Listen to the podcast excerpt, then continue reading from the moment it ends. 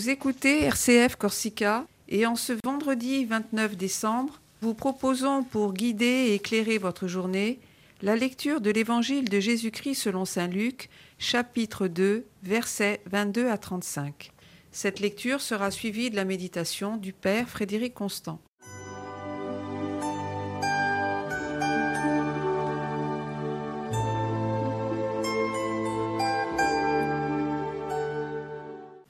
Évangile de Jésus-Christ selon Saint Luc.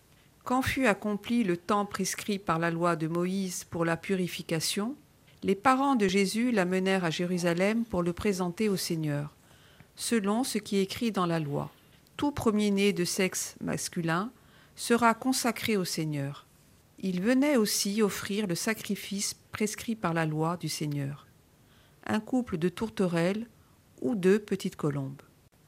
Or, il y avait à Jérusalem un homme appelé Siméon. C'était un homme juste et religieux qui attendait la consolation d'Israël, et l'Esprit Saint était sur lui. Il avait reçu de l'Esprit Saint l'annonce qu'il ne verrait pas la mort avant d'avoir vu le Christ, le Messie du Seigneur. Sous l'action de l'Esprit, Siméon vint au temple. Au moment où les parents présentaient l'enfant Jésus pour se conformer au rite de la loi qui le concernait, Siméon reçut l'enfant dans ses bras, et il bénit Dieu en disant Maintenant, ô Maître souverain, tu peux laisser ton serviteur s'en aller en paix, selon ta parole. Car mes yeux ont vu le salut que tu préparais à la face des peuples, lumière qui se révèle aux nations et donne gloire à ton peuple Israël. Le père et la mère de l'enfant s'étonnaient de ce qui était dit de lui. Siméon les bénit, puis il dit à Marie sa mère, Voici que cet enfant provoquera la chute et le relèvement de beaucoup en Israël. Il sera un signe de contradiction, et toi, ton âme sera traversée d'un glaive. Ainsi seront dévoilées les pensées qui viennent du cœur d'un grand nombre.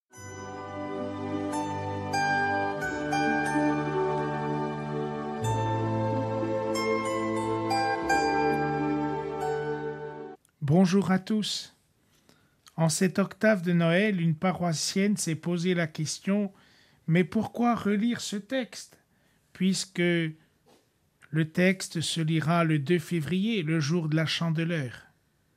Mais si nous remarquons bien, depuis quelques heures, depuis la nuit de Noël, nous retraçons en quelques instants les mystères du Christ. Sa naissance, sa fuite en Égypte, le massacre des saints innocents, le martyr de Saint Étienne, la fête de l'évangéliste Saint Jean le bien-aimé.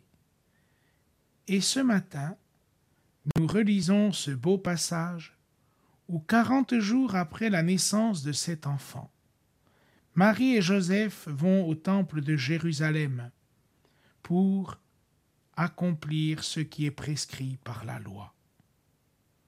À quoi sert la loi?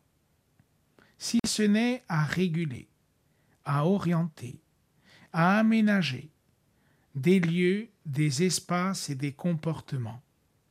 Dieu vient aussi nous dire que par la loi, il y a un chemin d'amour et de lumière. Un jour, en discutant avec un avocat, le sujet est venu sur comment vivre sa vocation, lorsqu'on connaît tout, même ce qu'il y a de plus douloureux, et de rendre la vérité au jour et la liberté déliées sur un chemin de conscience. C'est ce qui s'est passé au temple de Jérusalem. Anne et Siméon, poussés par l'Esprit, dans l'attente et la fidélité de ce que Dieu leur avait promis, ils vont aller au temple, rencontrer celui qui est la vraie vérité, la lumière du monde, le salut de tous les temps. Siméon, encore aujourd'hui, dans nos vies nous interpelle.